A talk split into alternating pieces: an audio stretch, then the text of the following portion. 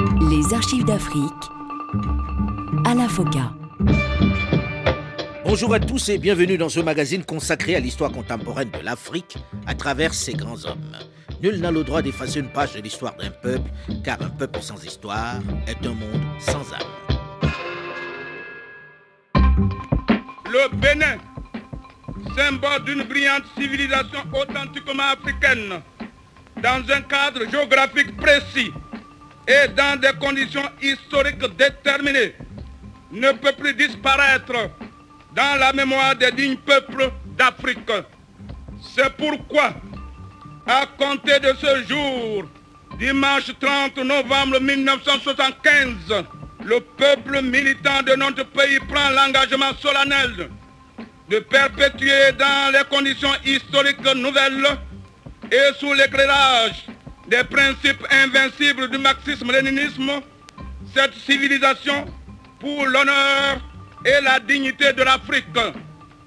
Désormais donc, notre chère patrie s'appellera la République populaire du Bénin. Il nous plaît de vous annoncer avec une foi et une conviction authentiquement révolutionnaire la création en ces premières heures de ce jour, dimanche 30 novembre 1975, du Parti de la Révolution populaire du Bénin. Ce 30 novembre 1975 donc, le Dahomey, non jugé à consonance trop coloniale, devient le Bénin. Après l'instabilité politique et sociale qui a régné dans le pays depuis son accession à l'indépendance, les officiers supérieurs qui ont renversé le régime civil avec son conseil présidentiel ont décidé d'instaurer l'option marxiste-léniniste, avec à sa tête un certain commandant Mathieu Kérékou, le nouvel homme fort du pays qui a décidé dans cette période de guerre froide de tourner le dos à l'Occident et d'embrasser le bloc de l'Est. Suite de notre série d'archives d'Afrique spéciale Mathieu Kérékou.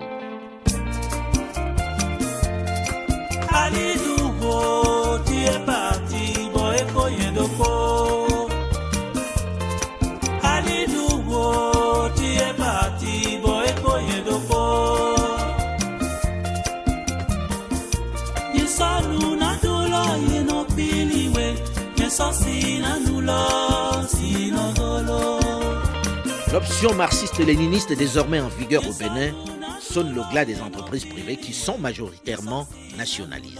Au Bénin, en cette seconde partie de la décennie 70, il vaut mieux ne pas être perçu comme un capitaliste. Les termes empruntés au monde communiste, en URSS, en Corée ou en Chine, font florès.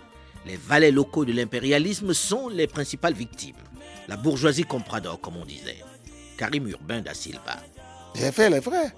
J'étais le machin qu'on doit abattre. la bourgeoisie. La bourgeoisie à abattre, c'était moi, le numéro un de la bourgeoisie à abattre.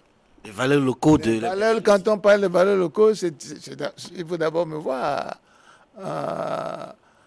le premier désigné. Autre cible de cette révolution, les dirigeants renversés qui, pour l'essentiel, sont sous les verrous.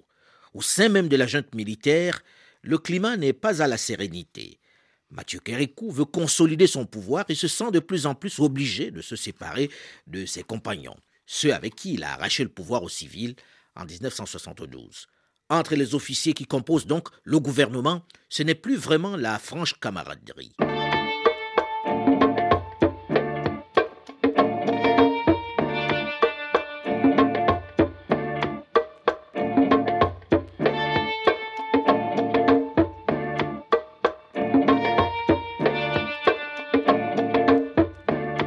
22 janvier 1975. Le capitaine Janvier Assogba quitte la ville de Ouida à la tête d'une impressionnante colonne de véhicules militaires lourdement armés. À l'entrée de la ville de Calavi, il est stoppé par le commandant Aladaï, le ministre des Affaires étrangères. Il vient pour euh, parlementer, pour éviter un bain de sang. Il lui promet d'obtenir sans bataille la démission du chef de l'État sur qui pèse depuis quelque temps un soupçon de corruption. On l'accuse d'être trempé dans le fameux scandale Kovac, qui touche également un de ses ministres. Le commandant Alada est tellement convaincant qu'il parvient à persuader le capitaine Assorba de laisser là ses troupes et de le suivre au palais pour poursuivre cette discussion. Le ministre rebelle, confiant, se rend en jeep et sans escorte au palais pendant que les colonnes font demi-tour. Erreur. Il est aussitôt arrêté par les gardes. Il va être condamné à mort, même s'il n'est pas exécuté. L'autre principale victime de la purge du régime n'est autre que son ami, le ministre de l'Intérieur, le capitaine Aikwe. Très populaire, plus charismatique. Mathieu Kérékou, qui le soupçonne de préparer un putsch, va lui tendre une embuscade à son domicile. Il le fait abattre par l'un de ses gardes du corps. On l'accusera de l'avoir pris en flagrant délit d'adultère, ce qui va progressivement détériorer ses rapports avec son épouse d'avec qui il divorcera quelques années plus tard. Mais l'accusation d'adultère n'est qu'une rumeur. Après cela, Mathieu Kérékou ne se remariera plus jamais. La même année 1975, le président Émile Derlin Zinsou est à son tour condamné à mort par contumace pour une tentative de putsch.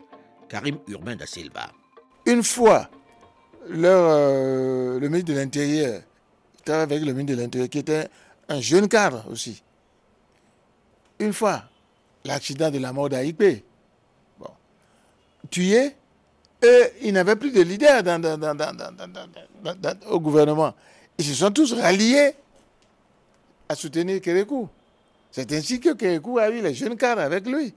Qui l'ont converti au communisme. Ah oui, qui l'ont ramené, ramené au communisme. Nous proclamons solennellement ce jour, samedi 30 novembre 1974, que la société nouvelle, où il fera bon vivre pour chaque Daoméenne et pour chaque Daoméen, sera une société socialiste. Nous déclarons donc que la seule voie de développement historiquement juste pour le peuple dahoméen est la voie socialiste de développement et que c'est dans cette voie que la révolution dahoméenne s'engage irréversiblement pour compter du 30 novembre 1974. Nous savons que hors de cette voie, il n'y a aucune possibilité pour le Dahomey d'un développement rapide dans la dignité et dans l'indépendance nationale. Notre philosophie révolutionnaire, le fondement philosophique et le guide de notre action révolutionnaire, c'est le marxisme Léninisme. Les villes du pays, dans toute leur intégralité, sont pavoisées de banderoles, de signes, de monuments à la gloire de la Révolution. En réalité, elles se radicalisent et se transforment très rapidement en une dictature féroce où s'abat une répression à la fois des politiques, des intellectuels, mais également des acteurs de la société civile et économique. moi, j'étais imprimeur. Euh, c'était une industrie qui marchait très, très, très, très, très, très, très, très bien. Et ça me rapportait bien. J'avais une autre à Lagos. Bon. Urbain Karim da Silva. Chaque fois qu'il y avait une fête, et il y en avait, Dieu seul sait, on m'arrêtait quatre jours avant et on me relâchait quatre jours après, ce qui faisait une semaine. Pourquoi? Ah, Parce qu'ils pensaient que pendant qu'ils fêtaient, je peux avoir des idées à monter les gens et, changer le régime. Est-ce que vous l'avez fait? Je ne l'ai pas fait parce que trop c'est trop. J'ai été amené à intervenir une ou deux fois. Je pensais pour une troisième fois que ça n'allait pas marcher. Et je ne suis pas l'homme qui force. Il y a eu la tentative d'acheter mon imprimerie. On a fini par paralyser mon imprimerie.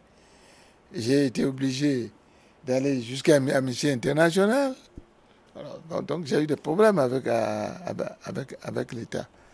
Mais Kékou cherchait toujours des moyens pour me joindre, toujours pour me remonter le moral. Et je savais que bon, il était dans un, dans un mouvement. il cherchait pas tous les moyens, mais ça, me réconfortait. Surtout, son épouse à l'époque euh, me téléphonait. les gens pouvaient ne jamais y penser, mais les, relations étaient intimes. Avec euh, Paris, les relations ne sont pas vraiment cordiales. Valérie Giscard d'Estaing ne le porte pas dans son cœur. Ses discours contre l'impérialisme et contre les colonisateurs ne lui plaisent pas beaucoup. L'inimitié est réciproque naturellement. En réalité, cette distance dans cette époque de guerre froide n'est pas vraiment acceptée par Paris. Surtout que le chef de la révolution béninoise ne se rend pas au sommet où se retrouvent les dirigeants africains et français. Il est davantage tourné vers les pays de l'Est. Pour Paris, il faut le remplacer. Un projet qui rencontre évidemment l'adhésion de quelques opposants à son régime. Gracien Pognon, Émile Derlin Zinsou et quelques autres victimes de son système. À Paris, le projet de le renverser va progressivement prendre forme. Un appel d'offres est clairement lancé auprès des mercenaires de tout poil qui écument le continent dans cette période. Le français Bob Denard est finalement choisi pour un peu plus d'un million de dollars. C'est du Gabon d'Omar Bongo que va partir l'opération. Une centaine d'hommes triés sur le volet s'entraînent pour faire tomber le marxiste Mathieu Kérékou. C'est l'opération Crevette.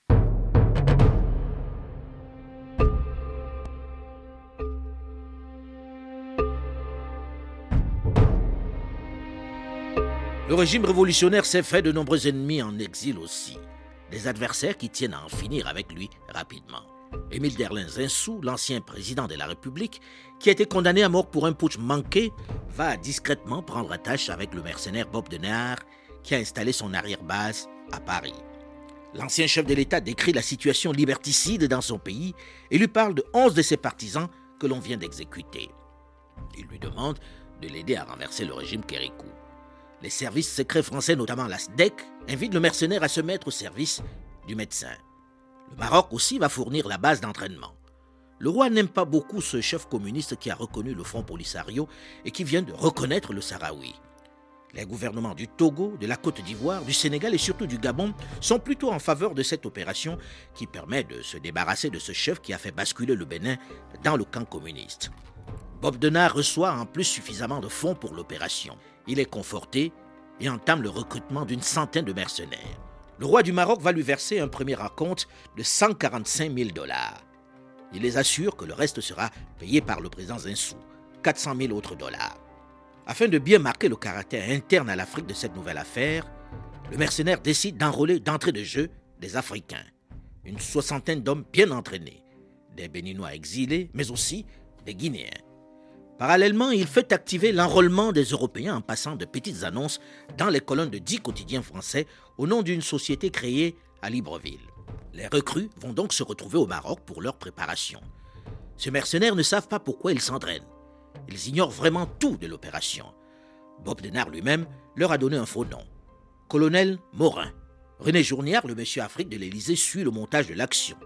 Le président Giscard d'Estaing s'y intéresse de très près. L'opération est prévue pour le 31 décembre 1976. Il faut profiter du relâchement de la fête pour surprendre l'armée révolutionnaire.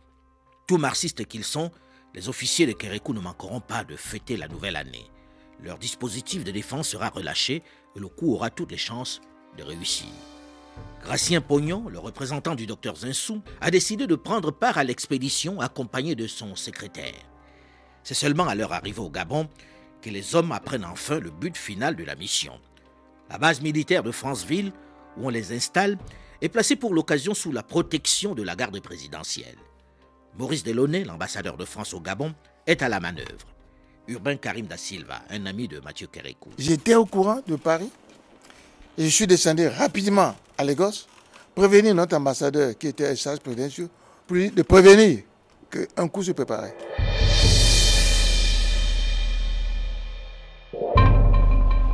16 janvier 1977, 7h30.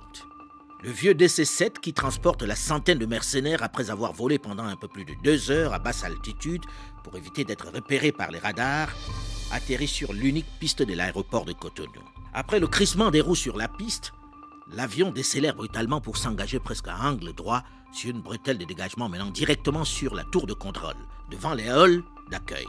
Les volontaires installés aux issues arrière vont glisser vers le sol des tiges de métal sur lesquelles les premiers voltigeurs se laissent glisser comme des pompiers en alerte.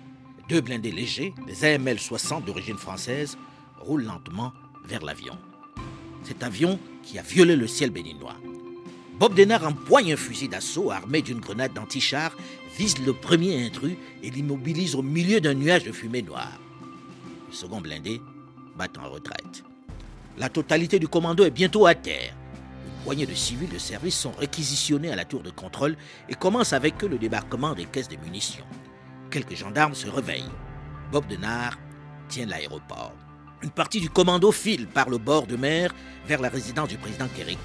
Le palais qu'ils doivent enlever s'étale de l'autre côté d'une bande de sable dangereuse à traverser. Le lieutenant Thomas met en batterie l'un des trois mortiers pour appuyer l'avance de ses hommes, qui se lancent à l'assaut en tiraillant. Mais les gendarmes qui gardaient la tour de contrôle ont donné l'alerte avant de détaler. Et la garde présidentielle de Kérékou riposte. La première vague des mercenaires recule sous son feu nourri. Kérékou, qui contrairement aux informations que possédaient les mercenaires n'a pas passé la nuit dans sa résidence, rejoint aussitôt la radio d'État pour inviter son peuple à repousser l'agression dont il est victime. Militante et militants de la révolution populaire du Bénin. Ainsi donc, un groupe de mercenaires à la solde de l'impérialisme international aux abois a déclenché depuis ce matin à l'aube une agression armée contre le peuple béninois héroïque et sa révolution démocratique et populaire en attaquant la ville de Cotonou. À l'heure où nous vous parlons, nos unités de combat sont à pied d'œuvre et défendent avec un acharnement révolutionnaire les points stratégiques de notre ville agressée. Nous doute que nous vaincrons, car notre cause est juste. Mort aux mercenaires, mort aux traîtres, prêts pour la révolution, la lutte continue. L'effet de surprise n'a pas marché. Et les soutiens sur lesquels comptaient les putschistes, ceux que Gracien Pognon, qui accompagnait le commando, avait contactés, ne bougent pas. La gendarmerie et le bataillon de parachutistes qu'il espérait rallier à son camp ne se rangent pas de son côté. La peur change rapidement de camp lorsque les mercenaires se heurtent à la farouche résistance des troupes nord-coréennes qui accompagnaient des dignitaires de Pyongyang. Les mercenaires battent en retraite. Ce sont les mercenaires euh, qui, ont qui, qui, euh, l'aéroport, c'est tout. Mais de toutes les façons, euh, la situation n'est pas encore claire. Il faut qu'on vous donne des renseignements dessus. Comment cela a-t-il commencé? On n'a pas encore des informations dessus. Hein. Est-ce que l'on continue à se battre dans les rues de Cotonou? C'est localisé à l'aéroport. Combien de personnes sont à ce moment, en ce moment à l'aéroport? Combien de, de, mercenaires auraient débarqué? Écoutez, il faut téléphoner demain, hein, parce que vraiment, euh, je suis appelé à d'autres tâches. En ville, la contre-offensive s'organise désormais. Les populations s'en prennent rapidement aux intérêts français. Les, participants, jeunes pour la plupart, euh, se, sont, déchaînés. Ils ont d'abord été euh, devant l'ambassade de France, euh, dont les grilles étaient fermées. Ils ont lancé des pierres par-dessus les grilles. Puis ils ont escaladé les grilles. Et alors là, fort heureusement, ils ont pu être raisonnés par les gardiens de l'ambassade, qui sont eux-mêmes des Dahoméens. Ils ont renoncé à investir l'ambassade. Une annexe du centre culturel qui se trouve dans une autre partie de la ville a été, lui, alors particulièrement saccagée. Et alors, au centre de la ville où se trouvent de nombreux commerces tenus par des Européens, alors là, les vitrines ont dégringolé et il y a eu pas mal de pillages également. Des voitures conduites par des, euh, Européens ont été lapidées. Mais euh, croit-on savoir, euh, aucun Européen n'a été directement molesté. Il n'y a pas eu d'appel au calme lancé par le gouvernement. La voix de la révolution n'a pas fait état, si elle a fait état du, du meeting et de la motion de soutien au gouvernement, n'a pas fait état des désordres qui ont suivi. Et le, le journal gouvernemental, le seul quotidien paraissant à Cotonou, Dao Express, lui-même ne fait état d'aucun désordre. Pensez-vous en conclusion que la communauté française est menacée en ce moment au Dahomey Je ne crois pas qu'elle soit menacée, non, ce serait beaucoup dire. Mais quand ici au Dahomey, actuellement, on évoque une puissance étrangère dont les agissements occultes euh, visent à orienter la politique dahoméenne, euh, tout le monde pense à la France. Je pense que le climat, le climat s'alourdit et que les gens n'ont plus confiance. L'alerte est maintenant générale. Tous les bateaux mouillés en rade de Cotonou donnent de la sirène et les équipages regagnent leur bord. Comment va réagir le commando face à cette riposte? Avec sa centaine d'hommes lourdement armés qui tiennent l'aéroport, comment va se terminer cette attaque, cette tentative de putsch? On en parle dans une dizaine de minutes dans la seconde partie des Archives d'Afrique spéciale Mathieu Kérékou, juste après une nouvelle édition du journal sur RFI.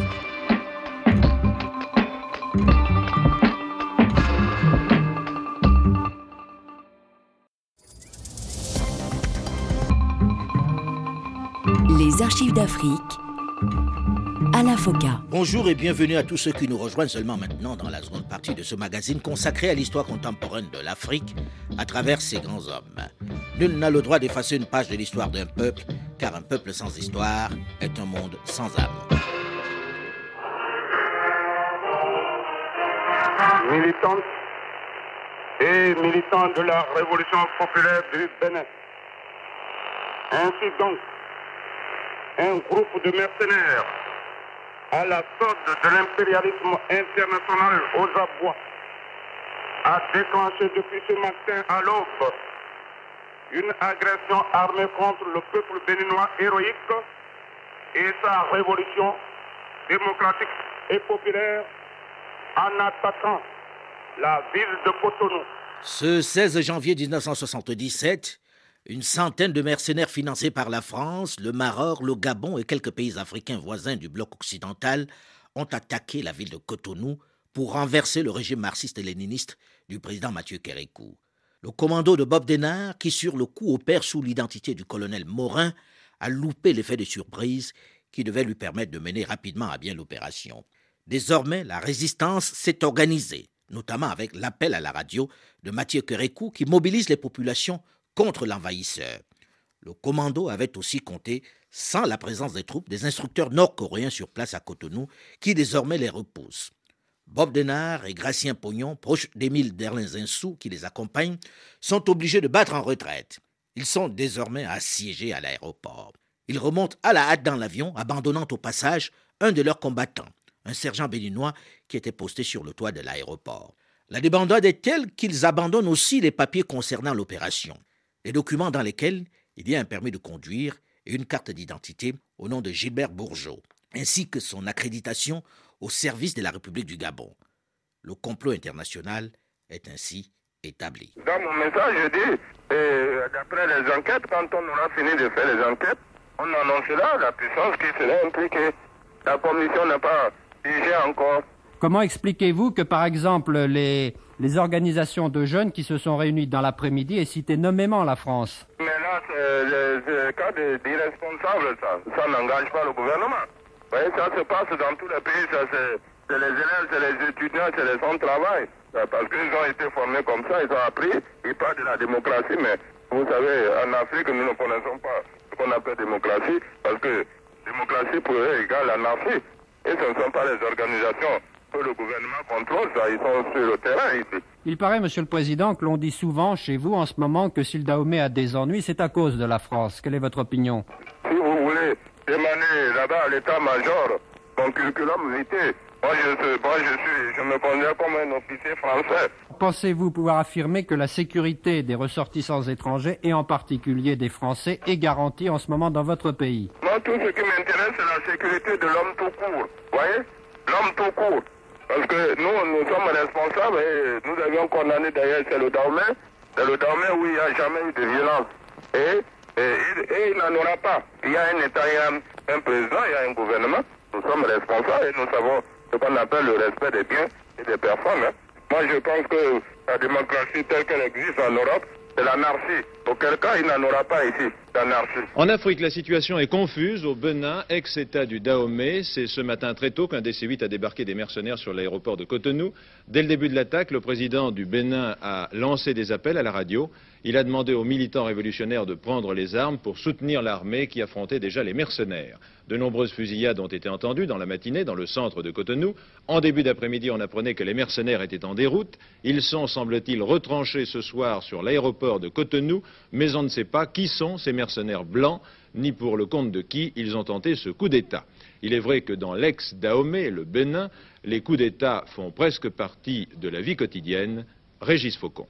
Bénin ou Dahomey, l'étiquette n'y change rien. Ce petit pays d'Afrique occidentale de 3 millions d'habitants coincé entre le Togo et le Nigeria et d'une instabilité chronique.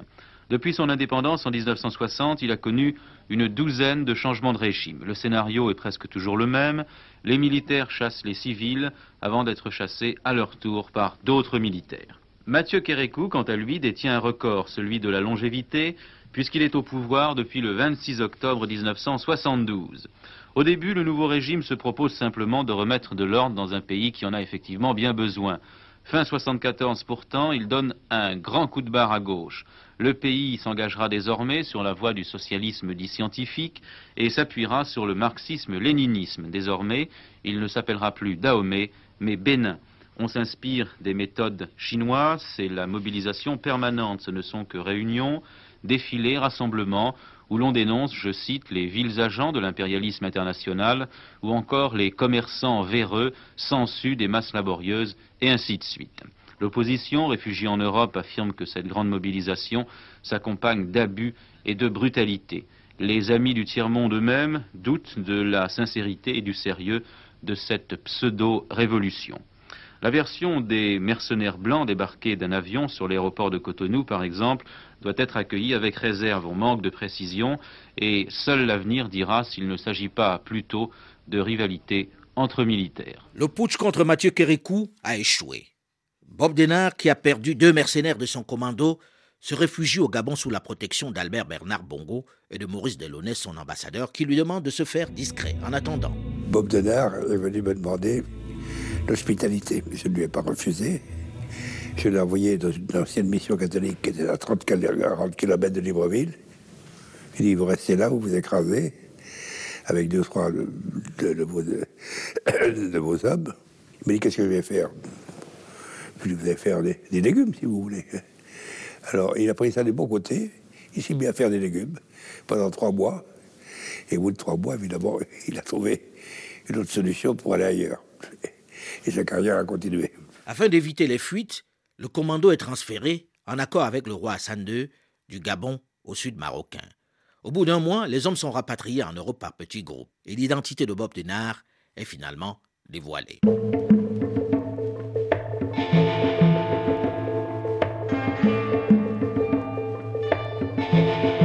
Ce putsch qui a renforcé le prestige du président Mathieu Kérekou va tendre les relations entre le Bénin et la France, mais également avec d'autres nations africaines.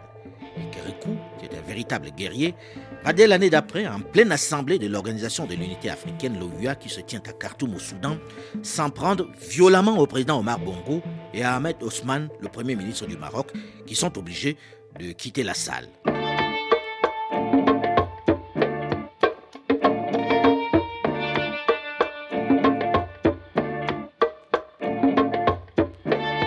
Au Bénin, cette tentative manquée de putsch va donner lieu à une véritable chasse aux sorcières. On va assister à des procès spectacles avec de nombreuses condamnations à mort.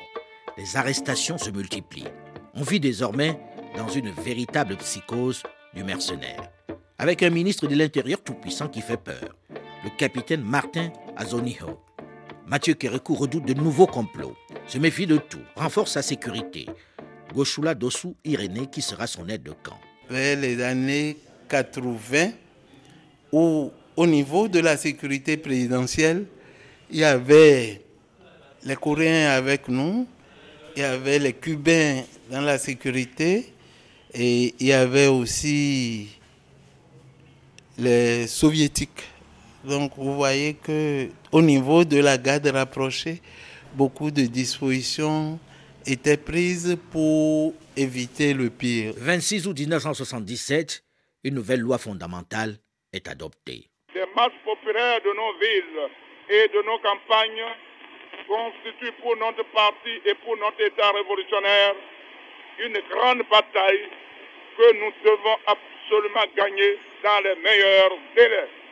Sur le front idéologique et culturel, nous avons réaffirmé à juste titre l'impérieuse nécessité de nous remettre librement et quotidiennement en cause et nous attacher résolument et davantage à l'étude du marxisme-léninisme pour nous pénétrer profondément de cette science universelle afin d'en faire un instrument de lutte de classe au service de la juste et noble cause révolutionnaire du militant peuple béninois tout entier. Mathieu Kérékou est désormais le seul maître à bord.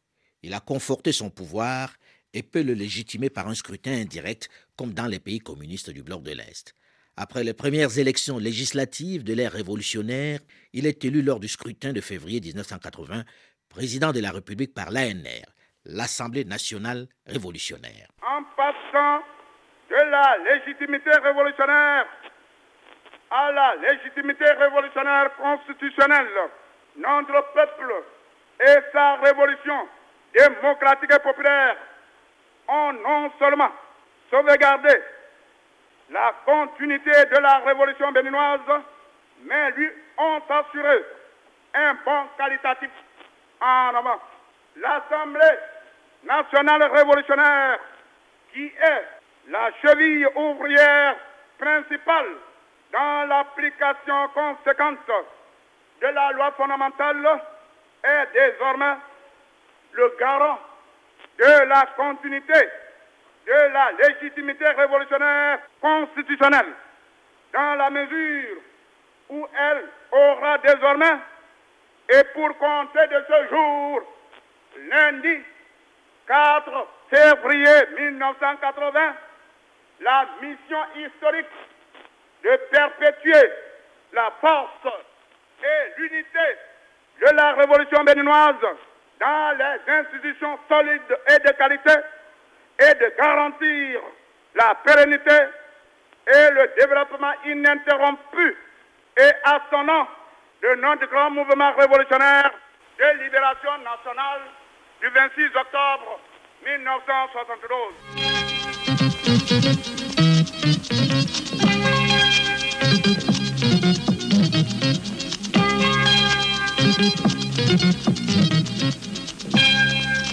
Eh bien, nous sommes donc dimanche 10 mai 1981, le deuxième tour de l'élection présidentielle. Nous vivons ensemble un moment décisif. Dans quelques secondes, effectivement. 15 secondes, euh, 25 secondes, pardon. 25. Soyons à l'heure. Dans quelques secondes, vous allez connaître le nom du président de la République. Dans tous les états-majors, un peu partout, dans tous les foyers, secondes. on attend ce résultat. Effectivement, vous l'aurez à l'heure précise. 10 secondes. 5, 4, 3, 2, 1. François Mitterrand est élu président de la République. Cette victoire de François Mitterrand qui installe la gauche au pouvoir en France marque également un tournant décisif dans la relation tendue qu'entretenait le Bénin avec son ancienne métropole. Un socialiste à l'Élysée, c'est une bonne nouvelle pour le révolutionnaire qui, dès 1981, va effectuer sa première visite officielle en France. Il jouit à cette occasion d'un accueil particulièrement Nous avons procédé à un large tour d'horizon des questions d'intérêt commun à nos deux pays et à un échange de points de vue sur les problèmes internationaux. Tout au long de ces entretiens que nous pouvons qualifier d'historiques, et c'est délibéré, nous avons constaté avec une grande satisfaction la parfaite identité de vue de la France et du Bénin sur la plupart des questions que nous avons abordées. C'est ainsi que sur le plan bilatéral, nos entretiens se sont déroulés dans une ambiance de sincérité, de franchise et de compréhension mutuelle marquée par une volonté commune de renforcer davantage les liens séculaires d'amitié, de solidarité, de coopération existants entre nos deux peuples et nos deux pays. S'agissant des questions internationales, nous avons eu à examiner les grands problèmes politiques et économiques qui secouent actuellement le monde, notamment ceux relatifs à la situation politique et économique du continent africain. À cet effet, la situation en Afrique australe et le problème de l'apartheid ont été passés en revue avec beaucoup d'intérêt et pour toi de fond les criminelles agressions armées répétées de l'Afrique du Sud contre la République d'Angola. De même, le Sahara occidental et le Moyen-Orient ont été au centre de nos entretiens. Enfin, comme vous vous en doutez, nous avons examiné en long et en large les principaux aspects relatifs au développement du continent africain. Nous avons dit au président de la République française toute notre satisfaction. C'est une autre révolution, ce nouveau lien entre Paris et Cotonou qui va apporter un peu d'oxygène à une économie exsangue. Colonel Irénée Gauchoula Dossou, ancien aide de camp de Mathieu Kérékou. J'étais parti avec lui. On a, on, on a rencontré à l'époque le président Mitterrand. On est allé voir le président Jacques Chirac, qui était à l'époque, je crois, si mes souvenirs sont bons. Il était à la, tête du RPR, à la, et mairie, à la mairie de Paris. À la mairie de Paris. On a rencontré quelques grands responsables des institutions internationales à l'époque, le président de l'UNESCO, le Sénégalais Amadou Matabo. Amadou, Amadou Bontabo, on, on était allé les voir, mais les choses ont commencé par se dessiner progressivement. Ce nouveau lien avec les autorités françaises n'est pas fin, puisque moins de deux ans après ce voyage de Mathieu Kérékou à Paris, c'est au tour de François Mitterrand de se rendre à Cotonou. L'accueil est à la mesure de l'événement. Béninoises, Béninois, je vous apporte le salut de la France. Béninoises, Béninois, compagnons des heures difficiles, la France ne vous a pas oublié. Et je viens ici, n'est-ce pas, Monsieur le Président, en ami fidèle, heureux de renouer une trame, non pas rompue, mais un moment trop longtemps négligé. Le Bénin et la France s'engagent à nouveau dans la voie d'une amitié féconde. Et sous le sceau de cette amitié, nous allons édifier les rapports entre nos deux pays. Ensemble, cet avenir, nous allons le construire. Vive le Bénin, vive la France, vive l'amitié franco-béninoise. Monsieur le Président, en ce moment solennel, sont rassemblés devant vous et autour de vous, sur le stade de l'amitié, les délégations de toutes les couches, classes et catégories socio-professionnelles de notre pays. La République populaire du Bénin pour vous accueillir dans l'immense joie et dans l'enthousiasme général.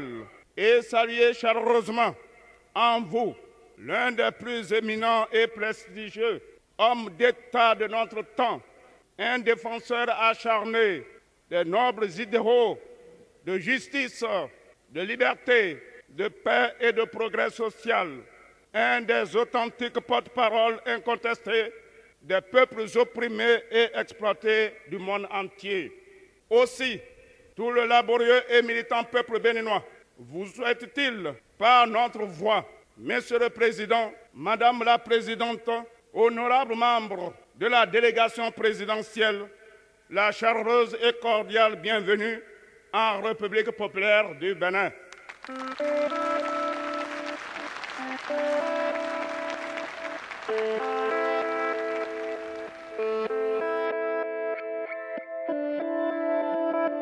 Octobre 1982.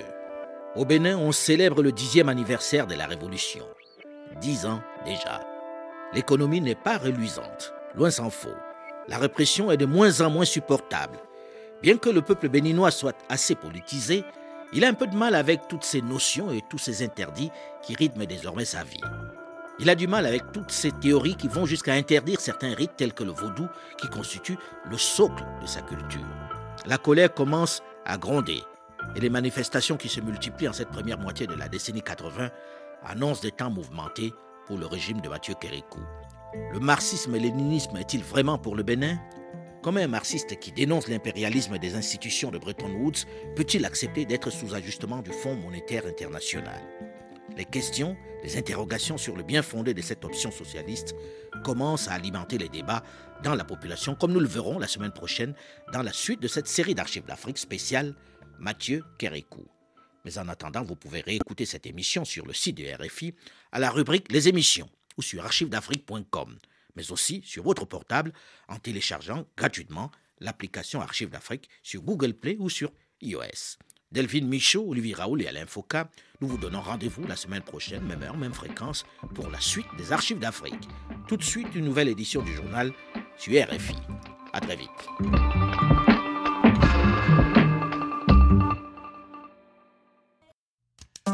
La marche du monde.